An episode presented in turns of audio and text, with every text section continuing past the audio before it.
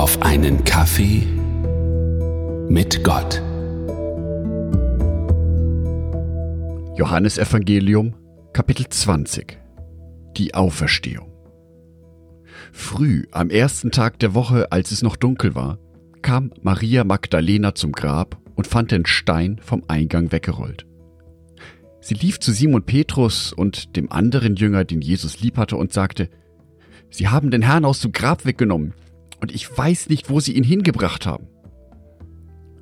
Petrus und der andere Jünger liefen zum Grab, um nachzusehen. Der andere Jünger lief schneller als Petrus und kam als erster an.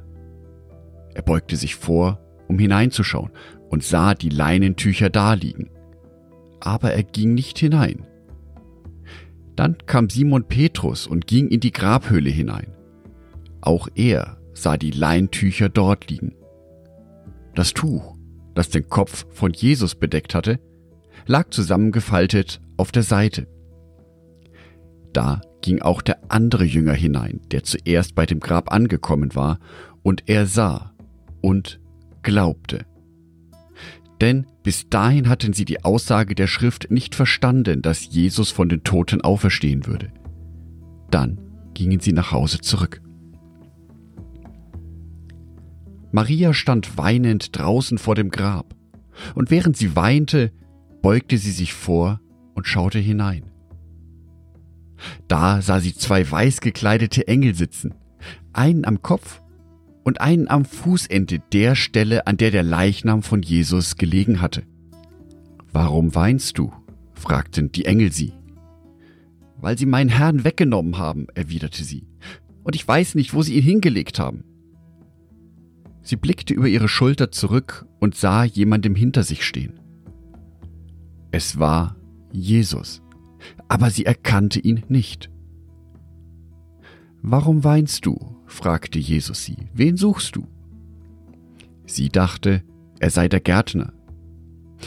Herr, sagte sie, wenn du ihn weggenommen hast, sag mir, wo du ihn hingebracht hast, dann gehe ich ihn holen. Maria, sagte Jesus. Sie drehte sich um zu ihm und rief auf, Meister! Berühre mich nicht, sagte Jesus, denn ich bin noch nicht zum Vater aufgefahren. Aber geh zu meinen Brüdern und sage ihnen, dass ich zu meinem Vater und zu eurem Vater, zu meinem Gott und zu eurem Gott auffahre. Maria Magdalena fand die Jünger und erzählte ihnen, ich habe den Herrn gesehen. Dann berichtete sie, was er ihr aufgetragen hatte. Am Abend des ersten Tages der Woche trafen die Jünger sich hinter verschlossenen Türen, weil sie Angst vor den Juden hatten. Plötzlich stand Jesus mitten unter ihnen. Friede sei mit euch, sagte er. Und nach diesen Worten zeigte er ihnen seine Hände und seine Seite. Freude erfüllte die Jünger, als sie ihren Herrn sahen. Wieder sprach er zu ihnen und sagte, Friede sei mit euch. Wie der Vater mich gesandt hat, so sende ich euch. Dann hauchte er sie an und sprach, Empfangt den Heiligen Geist.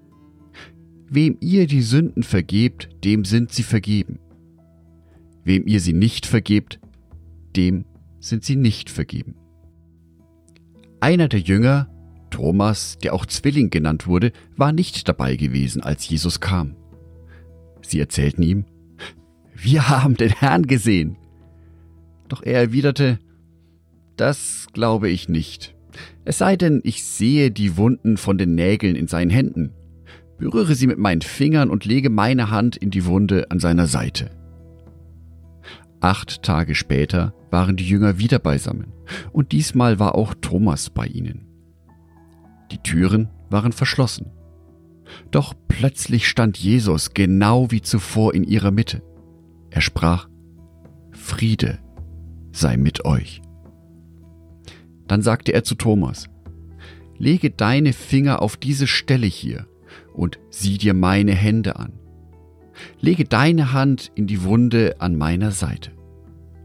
Sei nicht mehr ungläubig, sondern glaube.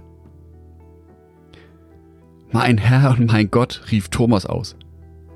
Da sagte Jesus zu ihm, Du glaubst, weil du mich gesehen hast.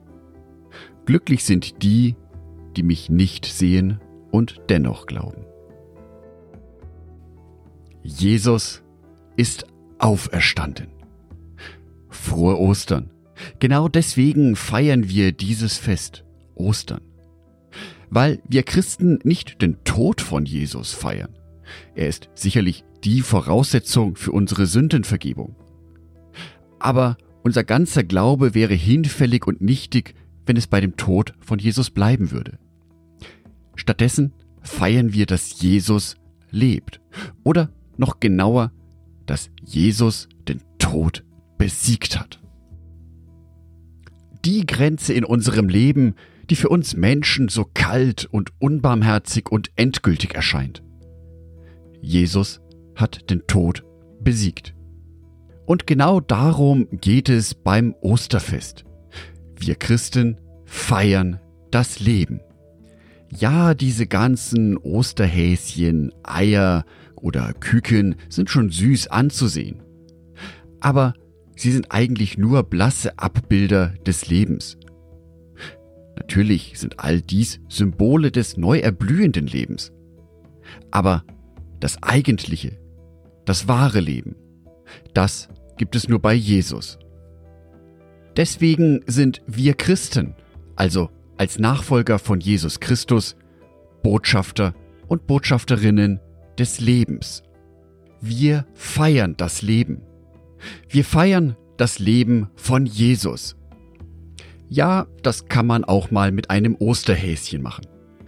Dabei sollten wir aber immer daran denken, was der eigentliche Kern des Osterfestes ist. Jesus lebt. Er ist auferstanden. Halleluja. Frohe Ostern.